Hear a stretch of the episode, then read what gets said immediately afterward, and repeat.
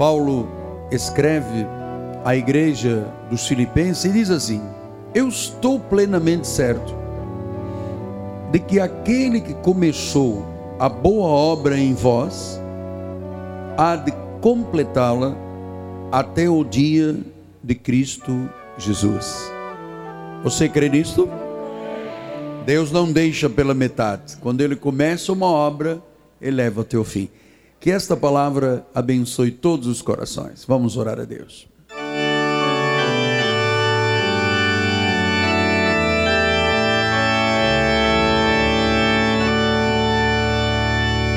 Senhor Jesus Cristo, sempre, sempre a honra, o louvor e a glória te pertencem neste ministério. Sabemos em quem temos crido. O nosso Deus é poderoso, mas Ele é tão poderoso, mas tão poderoso, que a Bíblia diz que não há outro nome pelo qual importa que sejamos salvos. O nome de Jesus é suficiente, é soberano, é cabeça, é a vida, é a verdade, é o caminho, é a porta, é a água, é o pão, é o cordeiro, é o leão, é o Senhor, é o Salvador, é o soberano. Por isso, nesta hora, nós precisamos não de ouvir o apóstolo da igreja, mas pelos lábios e as cordas vocais do apóstolo, precisamos de ouvir Deus. Fala, Pai, fala estas vidas que aqui estão, centenas e centenas, a milhares de milhares que nos ouvirão por rádio, televisão, internet, satélites, e que a partir de agora se estabeleça um trono de glória um trono de vitória, um trono de confiança e de certeza, em nome de Jesus. E todo o povo de Deus diga amém, amém e amém. Meus filhos na fé, santos preciosos de Deus, selo do meu apostolado, família bendita do Senhor, eleitos, para viver a eternidade, predestinados em amor, segundo a vontade e o beneplácito daquele que é o único Deus. Meus filhos, meus amados, nós vimos o Rio de Janeiro passar nas suas cidades serranas por uma tragédia inimaginável, uma tragédia incalculável no que diz respeito aos prejuízos, tanto de vidas como materiais. Chegou um momento em que não dava mais para se ver a televisão, tal era o estado de choque que não só as pessoas que estavam lá, sobreviventes, apresentavam, mas também o choque que nós deste lado tínhamos com aquelas imagens terríveis. O que mais me chamou a atenção foi que as pessoas, quando eram entrevistadas, diziam: Eu tenho que reconstruir a minha vida, mas não sei o que fazer. Entrevistavam outra pessoa: Eu tenho que recomeçar, mas não sei o que fazer não sei como. Eu pedi ao bispo que me passasse algumas imagens, só para nós, a, a título de lembrança, porque até a mídia já se esqueceu desse sofrimento. Mas vamos lembrar, olha, olha por exemplo, o que foi a devastação, casas, bairros inteiros, morros que caíram, prédios, ah, tudo que nós nunca imaginamos ver ou não queríamos ver na vida rios que transbordaram, ah, condomínios inteiros que foram totalmente dizimados. Aqui do lado esquerdo morreram 11 pessoas da mesma família. As casas que vieram morro abaixo por essa enxurrada que foi. Ah, é, é incalculável os prejuízos de vida. Dizem 892 pessoas, 400 e pouco desaparecidas, mas as estatísticas na realidade dizem que deve ser mais de 12 mil pessoas.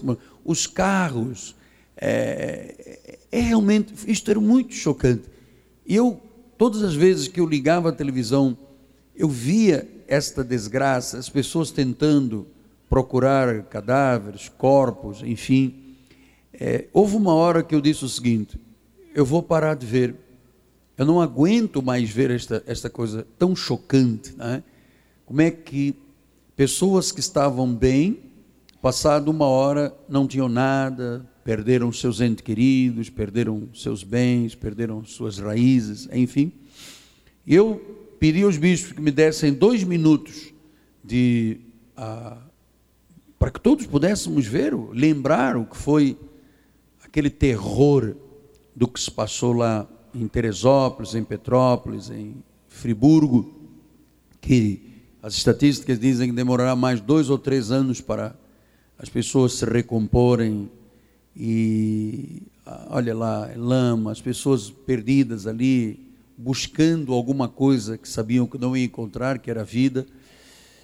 Ah, estas imagens foram extremamente chocantes, pelo menos no meu coração me afetou tanto que eu cheguei um momento, olha as pessoas aí, né, em todo o estado, mas aí ainda estavam em 350. Hoje são 892, fora 400 e pouco desaparecidos. 14 mil desabrigados. Isto foi um, um tufão, a pior tragédia em 50 anos é, que nós temos conhecimento. Eu vivo aqui há 36, portanto nunca tinha ouvido falar nada de tão grave. Olha só como é que uma casa vai abaixo. Você sabe, eu pedi que os bispos me dessem essas imagens para nós podermos rememoriar um pouquinho, especialmente aquelas pessoas que sobreviveram e quando os repórteres chegavam e diziam, e agora, o que, que você vai fazer? Todas elas diziam assim, eu tenho que reconstruir a minha vida, mas não sei como. Então, eu peguei este gancho para trazer, a partir de hoje, uma série de mensagens sobre este assunto. Porque há momentos que qualquer um de nós pode estar numa encruzilhada.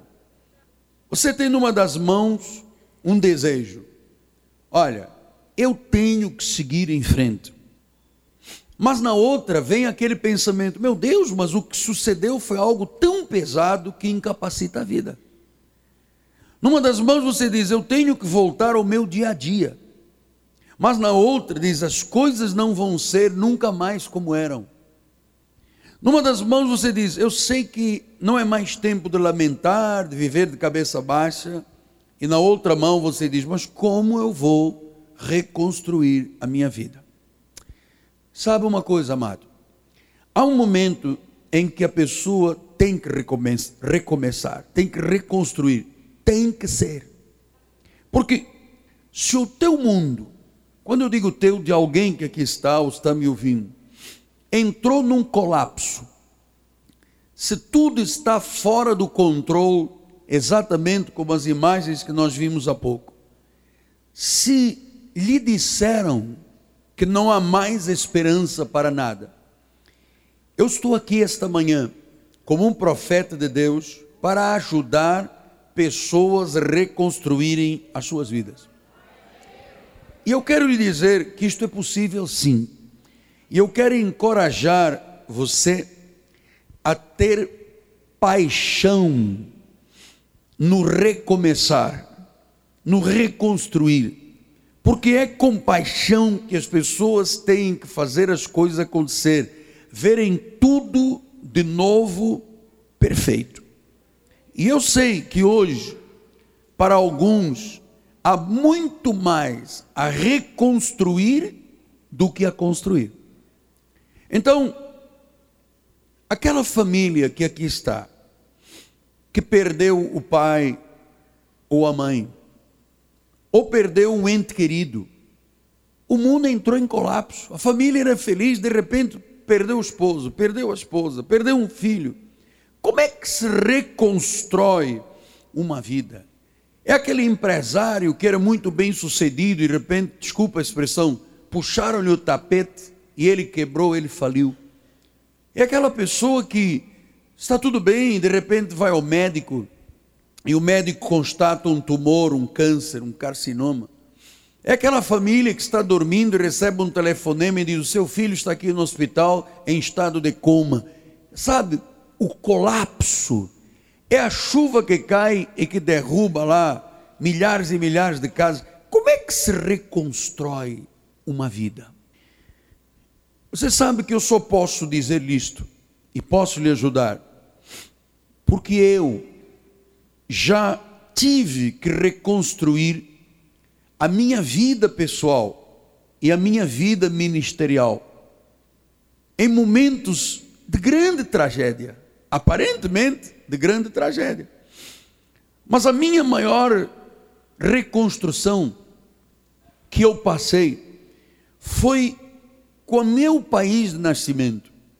Você sabe, eu nasci em Angola, eu sou africano, e Angola passou por uma guerra tremenda, devastadora. Nós perdemos pessoas da nossa família, nós perdemos riqueza, nós perdemos raízes, nós perdemos tudo.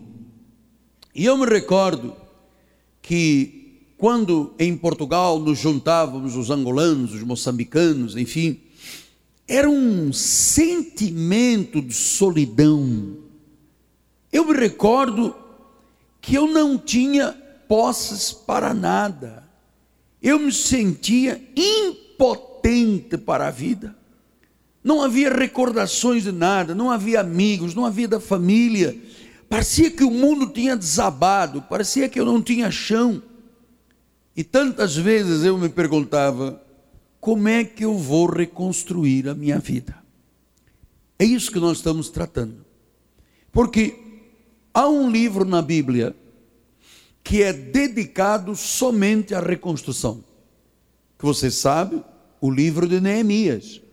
Neemias foi aquele homem que era um copeiro de um rei, do Artaxerxes, e que reconstruiu os muros de Jerusalém. Portanto, um livro inteiro na Bíblia trata de reconstrução. E a igreja tem que buscar informações e entendimento dentro deste livro. Porque eu sei muitas pessoas que estão aqui e me assistindo precisam de um Neemias na sua vida. Outros precisam de ser os Neemias da sua família para reconstrução. Porque a pergunta que se coloca é: apóstolo, como é que o senhor encontrou forças?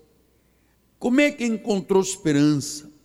Como é que reconstruiu a sua vida, tanto ministerial quanto pessoal? Como é, como é que isso aconteceu? Porque, você sabe, Deus está dizendo que Ele quer que projetos que foram por água abaixo, hoje, sejam reconstruídos aqui. Outros, Deus quer que se reconstrua a confiança no casamento. Há aqui mulheres e homens que perderam a sua confiança no seu casamento.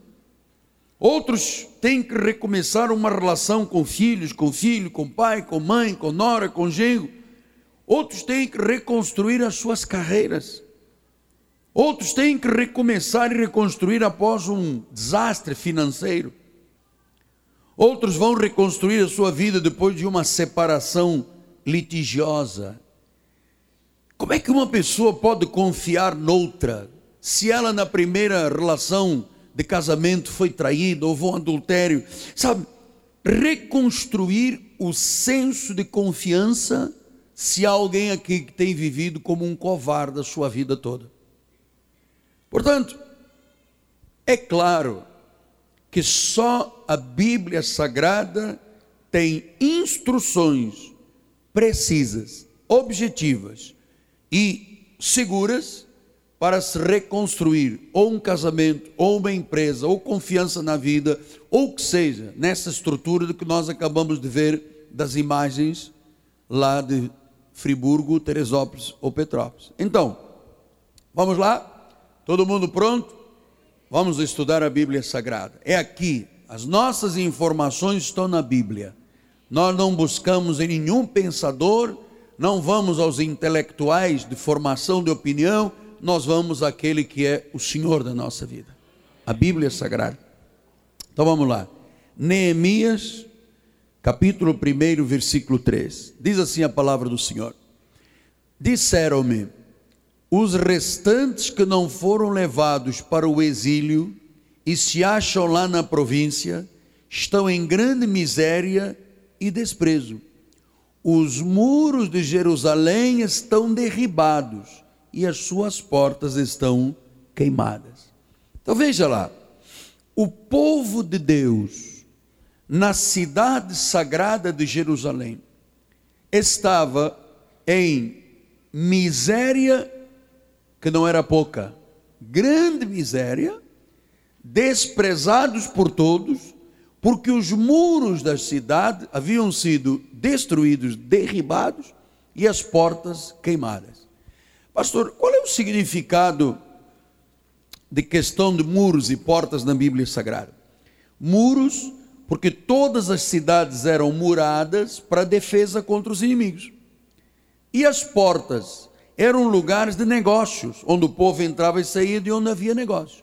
Quer dizer que eles tinham a sua segurança totalmente destruída, os lugares de negócios arrasados, eles estavam em miséria e em desprezo. Eu, quando comecei a ouvir o Senhor falar em reconstrução, como eu sou uma pessoa muito prática com as coisas da Bíblia, eu comecei logo a imaginar: meu Deus, Senhor, quer dizer que tu vais trazer à igreja pessoas que estão numa grande miséria emocional. Meu amado, que quando uma mulher ou um homem são traídos, quando um indivíduo perde uma empresa, quando uma pessoa tem um padrão de vida alto e de repente é rebaixado, há uma miséria emocional. E sabe mais? Quando as pessoas têm dinheiro, todo mundo tem faro, vai atrás do dinheiro. Mas quando a pessoa está mal, ou na família, ou no dinheiro, todo mundo desaparece, há um desprezo. E era assim que um povo inteiro estava desprezado, miséria, sem segurança e sem lugar de negociar. Não havia troca, não havia negócio. Ou, nós diríamos aqui, estavam na pior. E você sabe que Neemias sentiu a dor daquele povo. Ele não era um magistrado, ele não era do Ministério Público, ele não era da Secretaria de Segurança, ele não era do governo do Estado, ele era um copeiro. Era a pessoa que provava o vinho antes do rei beber, porque se alguém envenenasse, morria o copeiro.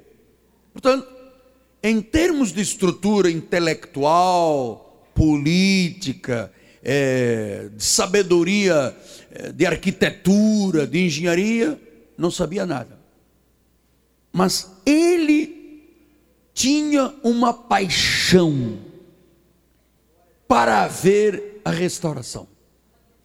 E talvez você diga assim, mas apóstolo, momento, onde estava Deus para acontecer um troço desta natureza? Você sabe que as pessoas sempre perguntam, numa hora que há uma desgraça, onde estava Deus? E a resposta é: Deus está onde as pessoas o colocam. A nossa nação tem virado as costas a Deus, está aceitando o casamento homossexual, está aceitando o aborto, está aceitando a droga, está aceitando tudo. E depois há uma desgraça e as pessoas dizem: Cadê Deus?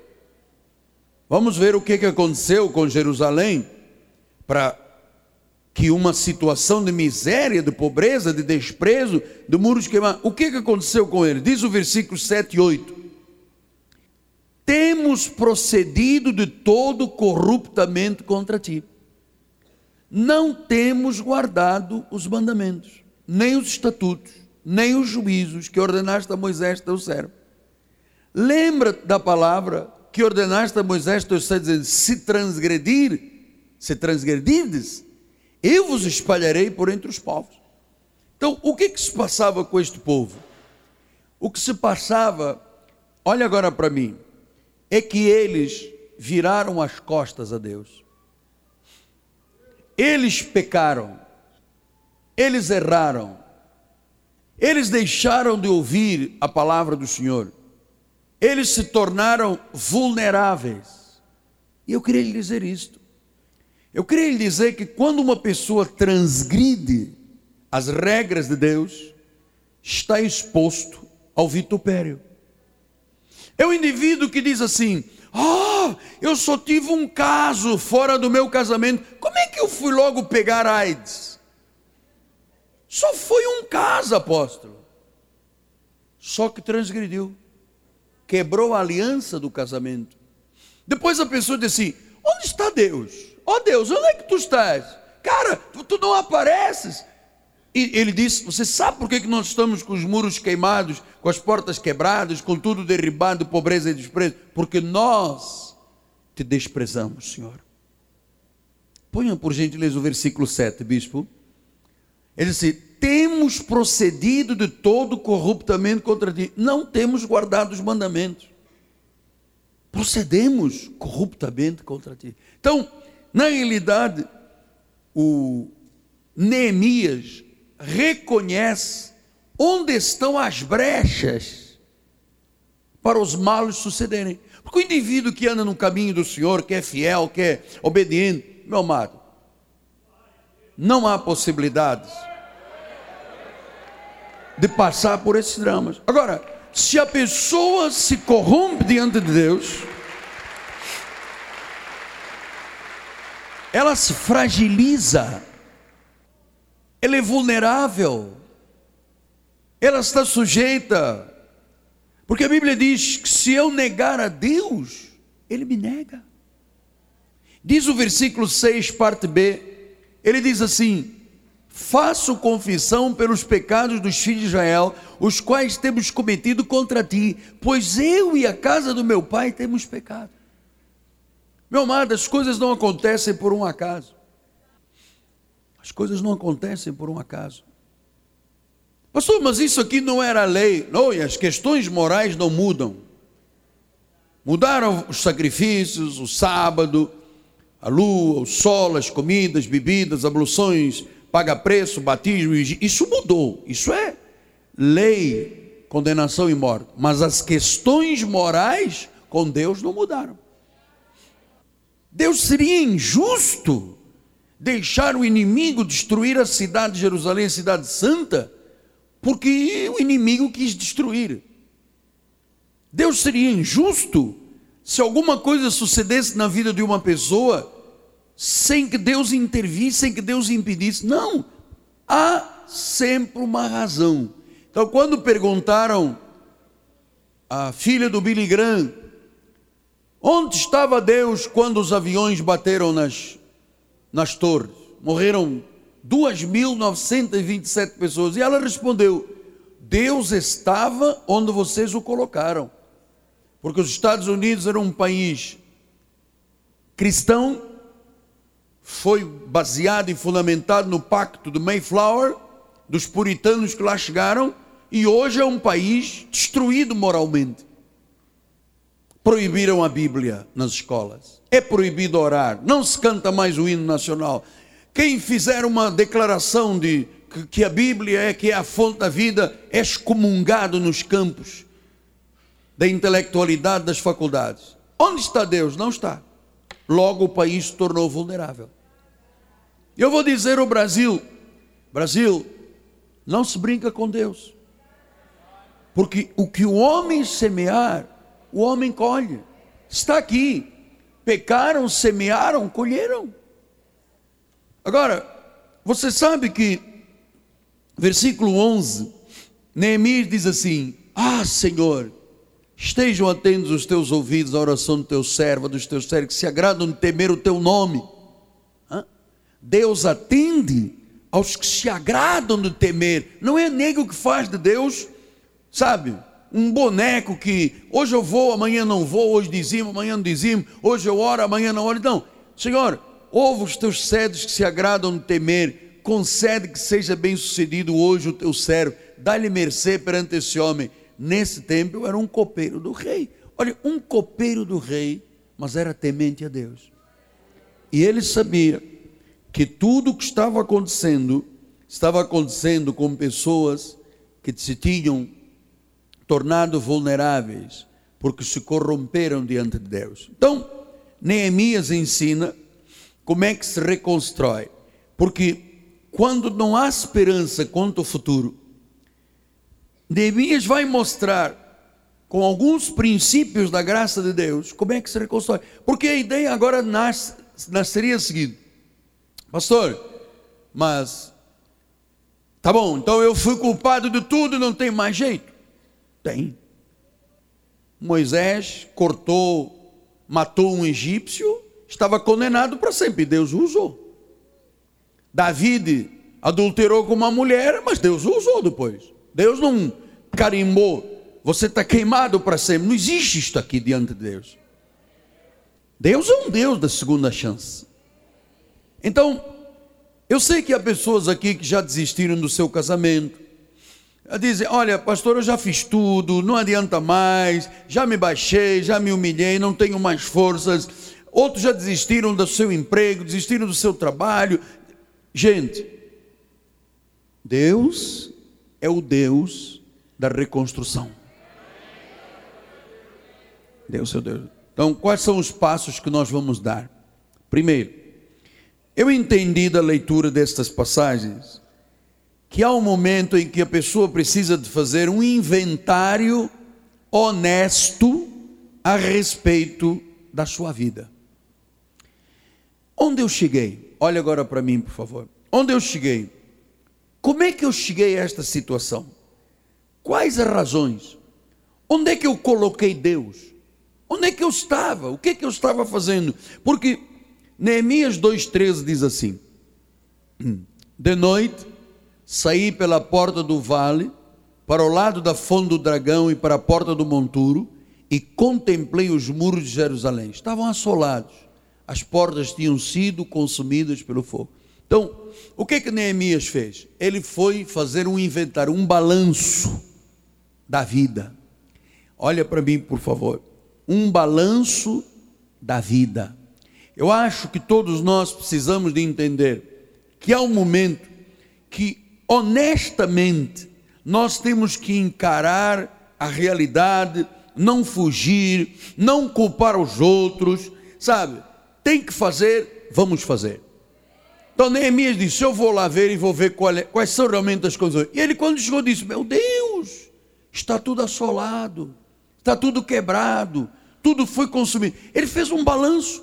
E é isso que nós temos. Igreja existe para isso, tomado. Igreja existe por isso, porque enquanto aquele povo permaneceu naquele estado contra Deus, a miséria, a pobreza e os muros quebrados e queimados continuariam. Mas no momento em que alguém foi e encarou a realidade, não fugiu, não culpou, ele disse: Nosso povo errou. Fomos nós que tiramos Deus da nossa relação. Fomos nós que lutamos contra Deus. Fomos nós que desprezamos Deus. Então, fazer um inventário é uma coisa muito honesta.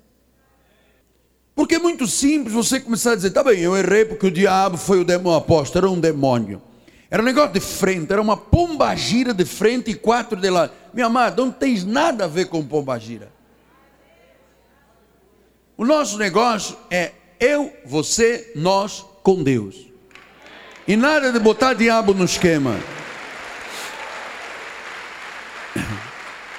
É que as pessoas às vezes é mais fácil dizer que foi o diabo, que aí bota a culpa no diabo nunca ninguém viu, não sabem quem é. Ah, o diabo, quem é? Não sei, é um negócio, tem um chifre, tem uma pata rachada, tem um rabo. Nunca ninguém viu, mas todo mundo diz que é ele.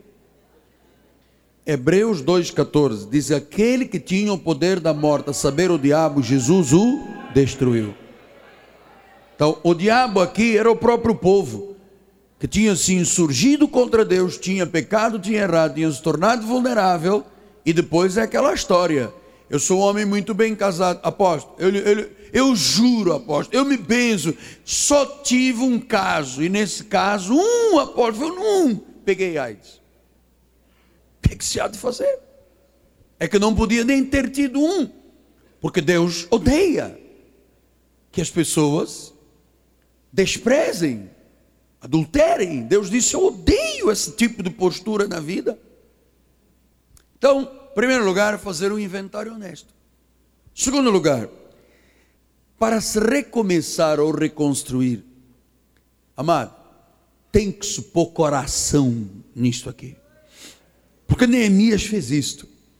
Neemias 1, 4, 5 diz assim: Tendo eu ouvido estas palavras, assentei-me, chorei, lamentei, estive jejuando, estive orando perante o Deus dos céus, e diz: Ah, Senhor Deus dos céus, grande, temível, guarda as alianças, tens misericórdia com aqueles que te amam e guardam os teus mandamentos. Então, o que que Neemias fez? O que, que significa isto? Ah, eu chorei, ah, eu lamentei, eu jejuei, eu orei. O que, que significa? Ele sabia que a solução estava em Deus. Então, ele sabia qual era a origem do problema, era a corrupção do povo, e ele sabia que a solução estava em Deus. Então, ele, ele, ele se concentrou em Deus, ele esperou em Deus, ele se focou em Deus, ele buscou a Deus. Eu chorei, eu lamentei, eu jejuei, eu orei. Isso quer dizer o que, apóstolo? Não é jejuar, deixar de comer é que ele pôs as emoções, a paixão, a força, o objetivo dele em Deus. E os recursos que ele sabia usar, ele usou.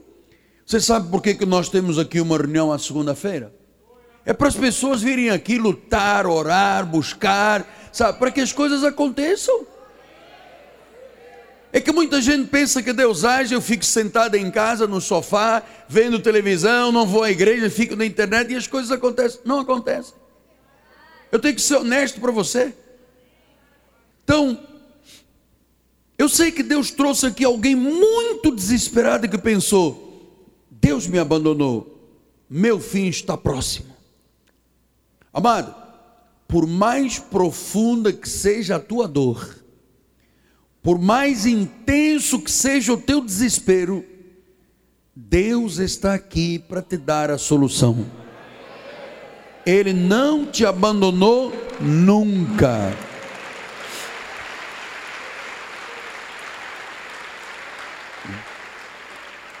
Ele vai te dar a força, a coragem. Senhora, ouça, ele vai te dar a força e a coragem para tu reconstruir. Você sabe por quê? Porque Ele está no controle da tua vida.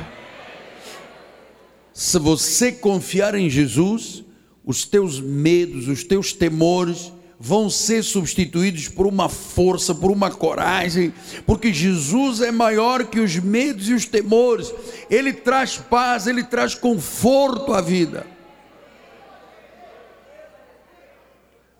Terceiro lugar, Neemias ensinou a que nós pudéssemos ver o que que Deus pode fazer numa situação da pior que seja. O que que Deus quer? O que que este homem fez, um copeiro do rei? Ele reagiu. Ah, amado, não olhe apenas o desastre, o problema que ocorreu na tua vida, porque se você olhar o desastre, se você só ficar centrado no desastre, isso leva ao desespero. Se você só puser os teus olhos no problema, isso leva à irritação. Se você apenas disser, mas é injusto, é injusto, é injusto, isso leva à ira. Se você disser, mas eu não merecia, isso leva à culpa. Ouça, um problema pode ser uma grande oportunidade para você ver Deus agir, reconstruir e ser muito melhor do que era. Você sabe como é que isso se chama? Fé. Fé. É a fé que leva a reação. É a fé que leva a atitude. Oh, os muros estão quebrados, as portas queimadas, há desprezo, há pobreza. Vamos todos ficar chorando numa reunião de jejum. Não. Romanos 5, na graça de Deus, nós aprendemos 13 e 4. E não somente isto, mas também nos gloriamos nas próprias tribulações, sabendo que a tribulação produz o quê? Perseverança. Meu amado, você quer ser perseverante, tem que passar na luta. Versículo 4 diz: E a perseverança traz o quê? Experiência. E a experiência traz o quê? Esperança. Esperança de quê? Que tudo se resolva, amado. Tudo se resolve. Tudo se resolve. Experiência. Quem aqui tem experiência que passou por vales, por lutas e saiu vencedor? Olha aí, olha aí. Põe a câmera aí. Andrezinho, para você casar mais rápido, põe a câmera aí. Tá vendo como é que é verdade? A pessoa experiente, ele tem esperança. Vem o problema e diz: Oh, se Deus, se eu já matei um urso, eu vou matar o leão, eu vou matar o gigante. Meu amado, isso se chama Bíblia na vida da pessoa. Bíblia na vida da pessoa.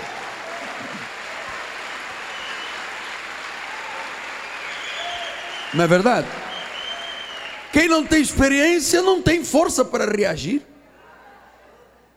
Então, a partir de hoje, ninguém tem mais razão para continuar sofrendo. Eu sei que todos nós sofremos em algum momento, mas nós temos um Deus que abre um caminho onde não há caminho. Nós temos um Deus que traz a solução. Isaías 26, 7 a 9 diz isso: a vereda do justo é plana Tu que és justo, tu aplanas a vereda do justo. Também através dos teus juízos, Senhor, te esperamos. No teu nome, na tua memória está o desejo da nossa alma. Com minha alma suspiro de noite por ti, com meu espírito entre mim, eu te procuro diligentemente, porque quando os teus juízos reinam na terra, os moradores do mundo aprendem o que? Justiça. Nós vivemos num mundo que jaz no maligno. E Deus não quer os seus filhos caídos, envergonhados. Paulo disse aos Efésios: aquele que é poderoso, diga poderoso, para fazer infinitamente mais do que tudo que pedimos ou pensamos, conforme o seu poder que opera no meu vizinho. Opera em? Então, o poder que está na tua vida é de reação. Os muros quebraram, as portas queimaram. Peraí, não pode ficar assim. Pense no que Deus pode fazer por você. Ele pode fazer muito mais do que você pensou. Deus pode fazer uma mudança no teu casamento. Deus pode fazer uma mudança no teu coração. Deus pode fazer uma reconstrução dos teus sentimentos. É o poder que opera em nós. Deus pode reconstruir o casamento, dar segurança quanto ao futuro transformar a tua empresa quebrada numa empresa forte, gerar negócios sobrenaturalmente. Deus pode tudo. A tua alegria perdida pode se transformar em júbilo. A tua insegurança pode se transformar numa fortaleza. A tua incerteza pode se transformar em esperança. Isaías 26, 12 disse: Senhor, concede-nos a paz, porque todas as nossas obras tu as fazes por nós. Não desista, amado. Há uma herança que te pertence. Romanos 4, 5 diz: Mas ao que não trabalha, porém crê naquele que justifica o ímpio, a sua fé lhe é atribuída por justiça. Nós não fazemos trabalhos, jejum, sacrifício, paga o preço, noite sem dormir. Nós acreditamos e esta fé nos é atribuída como justiça. Portanto, eu gostaria de dizer a todos, todos que lutam para verem suas vidas reconstruídas, aqueles que podem estar assistindo nesta hora numa cidade serrana, Teresópolis, Petrópolis, Friburgo, aqueles que tiveram a sua vida por água abaixo, Deus vai reconstruir tudo. Teu casamento, teus negócios, tua família, teus sentimentos. Meu amado, saiba do que saia do que você não pode e entre no que Deus pode. Ele abre um caminho no deserto, amado.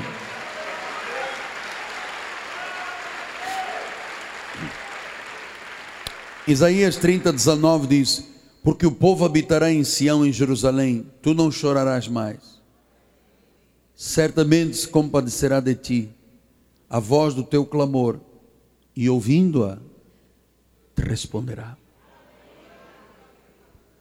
Eu me lembro, mano. É que se passa o tempo e às vezes a gente se esquece. Eu preciso ser rememoriado por Deus. Eu me lembro quando eu, quando eu cheguei aqui no Rio de Janeiro, não tinha ninguém, não conhecia ninguém. Eu andava ali na Avenida Rio Branco, parecia boi olhando para o palácio, nunca tinha visto prédio tão grande na minha vida. Eu andava ali, não tinha documento, não tinha amigo, não, tinha, não conhecia nada, não conhecia ninguém. Eu queria começar a trabalhar, não tinha carteira de trabalho. Entrei lá numa fila, nem me lembro direito, ali no centro da cidade, onde tirava a carteira de trabalho. Entrei lá numa fila. Quando chegou a minha vez, sabe, confusão, eu não entendia bem brasileiro, aquela gíria, era uma bagunça na minha cabeça. E eu ali, o que eu vou fazer, meu Deus? Eu só dizia, meu Deus, meu Deus, como é que eu vou reconstruir a minha vida? Nem carteira de trabalho tem. Até que chegou uma senhora num órgão lá, de, de, do Ministério do Trabalho, perguntou assim: qual é o seu nome? Eu falei, Miguel Ângelo da Silva Ferreira. Ele disse, Ferreira. Olha, o chefe aqui, o diretor-geral, é Ferreira. Vá lá falar com ele. Eu entrei lá numa porta e disse: Senhor doutor, o senhor é Ferreira? Ele disse, sou. Eu também sou. Disse, o que é que tu queres, ô português?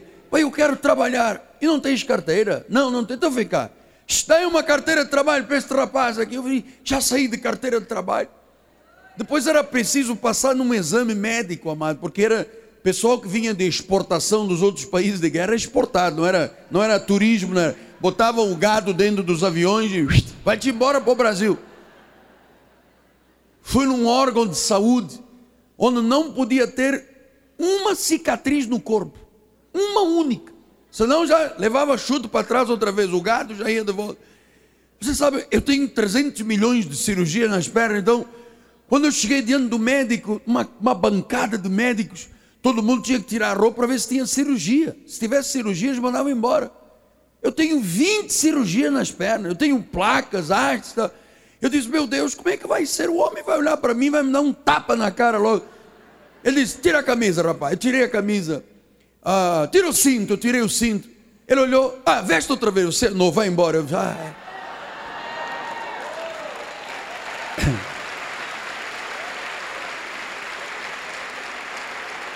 Quase eu sei lá, parecia o Saci Pererê pulando. Né? Deus já fizeste dois milagres. Meu Deus, de repente eu disse: Eu preciso começar a trabalhar. E, e Deus abriu uma porta. Meu amado, se você põe paixão, se você olha a situação e diz: Não vou desistir, não vou me entregar. Então vem o quarto passo, que é ter um passo de fé, tomar um passo de fé. Porque tomar um passo de fé não é ficar sentado em casa. Neemias 1, 2, 1, ele disse: No mês de Nissan, no ano vigésimo do rei Artaxerxes, uma vez posto o vinho diante dele, eu tomei para oferecer e lhe dei. Ora, eu nunca antes estivera triste.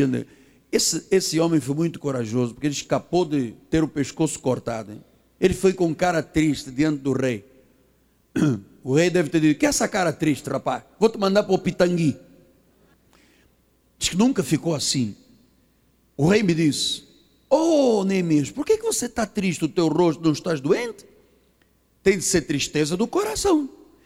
Olha, há pessoas aqui tristes do coração. Um homem traído, uma mulher traída, meu irmão, dá doença do coração. E ele disse: Eu temi, porque o rei podia ter dito: corta o pescoço dele. Mas Deus já tinha preparado tudo. Ele respondeu: Viva o rei para sempre. Como não me estaria triste o rosto se a cidade onde estão os sepulcros de meus pais está assolada, tem portas consumidas pelo fogo. E o rei disse: Kiko, o que, que eu tenho a ver com isso? Que me pedes? Então orei ao Deus dos céus e disse ao rei: Se é do agrado do rei, se o teu servo acha mercê na tua presença, peço que me envies ajudar a cidade dos sepulcros dos meus pais para que eu a reedifique. Então o rei, estando a rainha sentada junto dele, disse: quando durará a tua ausência? Quando voltarás? Aprova o rei enviar-me e marquei certo prazo. Versículo adiante. E ainda disse ao rei: Olha, ele não satisfeito, ele disse: Ainda vou pedir mais ao rei. Ó oh, rei, se lhe parecer bem, deem-me cartas para os governadores além de Eufrates para me permitirem passar e entrar em Judá. Versículo 8. Como também carta para Asaf, guarda das matas do rei, para que me dê madeira para as vigas das portas da cidade, do templo, os muros da cidade, da casa em que deveria estudar. Ah, rei, e também me deu também. Ó oh, rei, você sabe, eu comecei a entender um fato aqui. Primeiro, a coragem deste homem. O homem tinha peito. Ele disse: Eu vou marcar um prazo. Ó oh, rei, se você pode me dar uma carta. Ah, eu também quero ficar. E também me dá para o governador. Meu amado, o rei deu. E ele diz no versículo 8: O rei deu, porque a boa mão do meu Deus era comigo. O rei deu. Neemias não se intimidou, não ficou com medo. Ele disse: Rei, eu vou reedificar, eu acredito. Mateus 17, 20 diz isto. Por causa da pequenez da vossa fé, em verdade vos digo: se tiverdes fé como um grão de mostarda, direis: Este mundo passa daqui para lá e passará. Nada vos será impossível. Quão grande é o Deus que acreditamos, quão terrível, quão temível, quão tremendo, quão soberano, quão grandioso, quão suficiente. Salmo 113, 7 a 9 diz: Ele ergue do pó o desvalido, do monturo lá da serra do Petrópolis, Teresópolis, o necessitado. Ele o faz assentar entre os príncipes com os príncipes do seu povo. Amado, ou você tem fé ou não tem fé. Ou você acredita, ou você vai viver o resto da vida num pó e num monturo. Ou você acredita ou não acredita. Ou você se joga como Neemias se jogou, ou nada acontece. O povo de Jerusalém não fazia nada. Estava na miséria, na pobreza, no desprezo, muros caídos, e eles diziam: não vai dar, não dá, não dá, não, não adianta. E Neemias dizia: sim, vai dar, vai dar, vai dar. Então Neemias 2,20 diz: Então lhe respondi: O Deus dos céus é quem nos dará bom êxito. Nós, seus servos, nos disporemos, vamos tomar atitude, né? vamos reedificar. Vossa, todavia, não tem disparo nem direito. Olha, o Deus dos céus é quem nos dará bom êxito. E nós, nós vamos fazer a nossa parte. Portanto, hoje Deus vai reedificar vidas aqui. Paulo disse isso em Filipenses 4,13: Eu tudo posso. Diga isso, diga isso. Tudo posso naquele Agora, agora que já lemos, vamos dizer isto forte, vai. Faça assim com força, fortalece.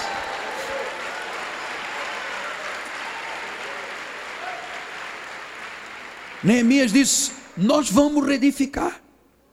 Nós não vamos ficar olhando a petição de miséria.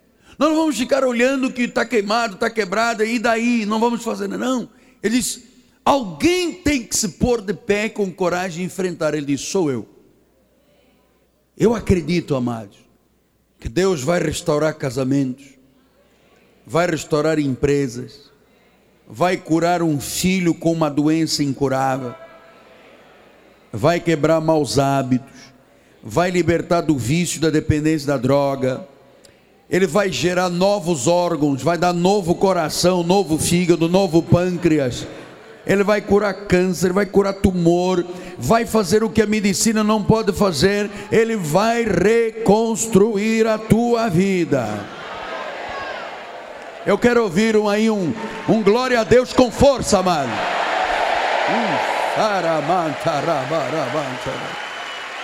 Dá um glória a Deus com força aí, amado. Uh.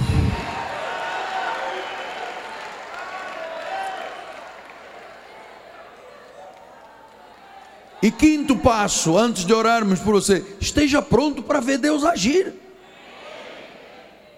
Se você põe fé, Deus age.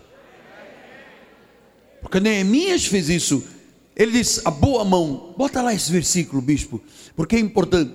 Disse ao rei: se ao rei parece bem, dê-me cartas para os governadores da Lenfrai para me permitir. Sabe, esta atitude de fé. Vamos lá, vamos a batalha, é para fazer, vamos lá. A casa que nunca mais termina. Pô, vamos botar essa laje, vamos botar esse telhado. Vai, sabe, esse curso que nunca mais acaba. Volta para a faculdade, volta para a escola. Sabe, essa coisa que você emperrou dizendo que não vai, não vai. Neemias chega e diz: vai dar, já deu certo. Versículo 8 diz: Porque a boa mão do meu Deus é comigo. Diga, a mão de Deus é comigo, amado. Amado, Deus preparou tudo. Deus preparou o coração do rei.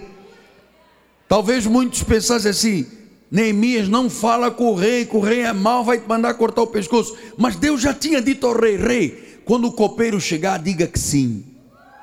Aí o rei disse: Por que você está com essa cara triste? Eu tenho que estar tá triste, está tudo mal. E o que, que você quer? Eu quero uma carta para o governador, eu quero uma carta para as madeiras, eu quero um alojamento, eu quero, eu quero. E Deus diz: Diga sim, Deus. Rei, diz sim. O rei começou a pensar, olhou para a esposa dele e disse: ah, Eu vou pensar. E Deus disse: Diga sim.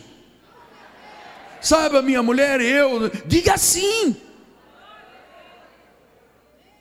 O rei deve ter dito: O que é isto? Tem uma voz aqui dentro para dizer sim.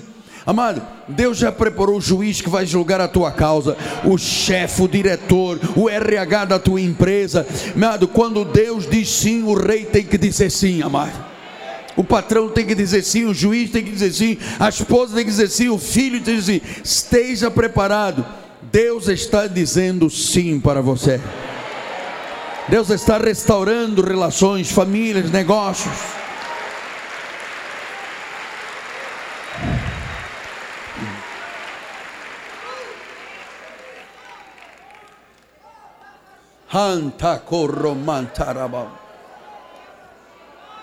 Você não me imagina andando de bigodinho de português na Avenida Rio Branco, alguns anos atrás, e hoje eu sou teu pastor.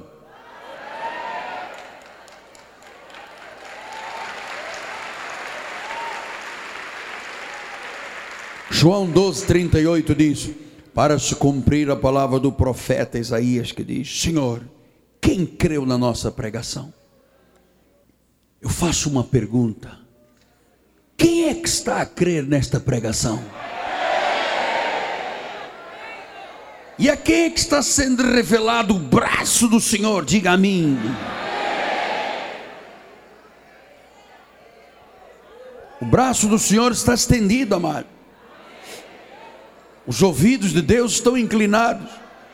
Salmo 116: Amo o Senhor porque Ele ouve a minha voz, Ele ouve a minha súplica inclinou para mim os ouvidos, invocá-lo-ei enquanto eu viver. Laços de morte me cercaram, angústias de inferno se apoderaram de mim, na minha empresa, na família, nos negócios. Eu caí em tribulação, eu caí em tristeza. Então eu invoquei o nome do Senhor. Ó oh, Senhor, livra minha alma compassivo e justo é o Senhor, o nosso Deus é misericordioso, Senhor vela pelos simples, achava-me prostrado e Ele me salvou. Volta minha alma ao teu sossego, pois o Senhor tem sido generoso para contigo. Oi, livraste a morta minha alma das lágrimas meus olhos, da queda dos meus pés. Andarei na presença do Senhor na terra dos viventes. Eu criei, ainda que disse, estive sobre modo aflito.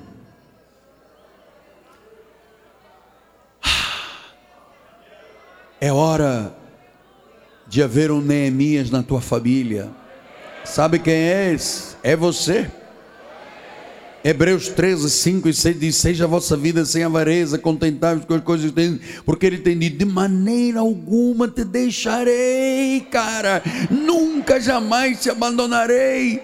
Assim afirmemos confiantemente: O Senhor é o meu auxílio, eu não temerei. O que, que me pode fazer o homem? Nada. Deus quer reconstruções esta manhã, recomeços. Ele quer te dar uma nova vida. Olha o que, que diz em 2 Coríntios 5,17: quem está em Cristo é uma nova criatura. As coisas velhas, os desastres, os problemas, as coisas do passado, já passou. Agora é hora de tudo novo. Agora é hora de reconstrução. Tenha um compromisso sincero com estas verdades que eu te estou passando. Creia na pregação de Deus. Nós precisamos dele esta manhã. Só ele pode. E ele já disse sim. Agora ele espera que você diga: Eu creio e recebo. Hoje é o meu dia. Hoje é o meu dia. Deixa as mãos aí, 30 segundos aí para o ar, amado. É hora de ver Deus reconstruir, restituir, recomeçar, curando corações feridos, amargos, pessoas que não dormem, estão lutando aí anos a fio, com medo da vida, laços de morte, guerra de família, ameaça de divórcio, vão te botar para fora do emprego. Hoje o Senhor para isto.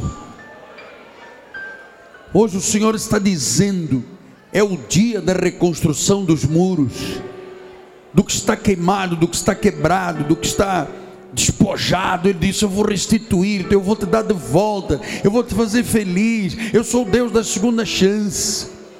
Eu vou fazer com que você ama o teu marido, ama a tua mulher. Eu vou fazer os clientes chegarem, o teu nome ser limpo.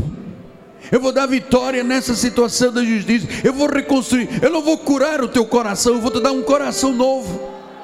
Eu não vou curar o teu pâncreas, o teu fígado, os teus intestinos. Eu vou botar tudo novo lá dentro de você. Eu vou te dar uma nova medula.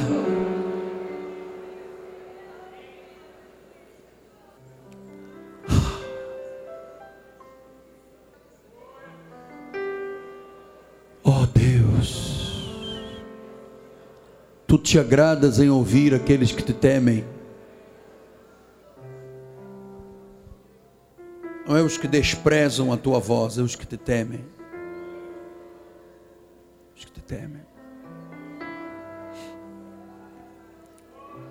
Eu vou pedir os bispos que fiquem aqui comigo, os pastores. E se esta palavra é para o teu coração, vem aqui à frente.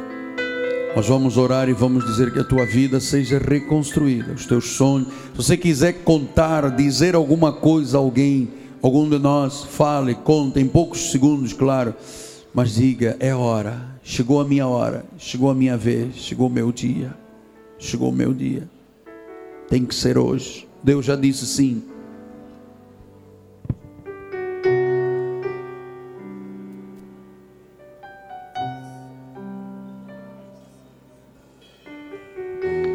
Lembra-se que Deus já preparou o coração do rei, hein?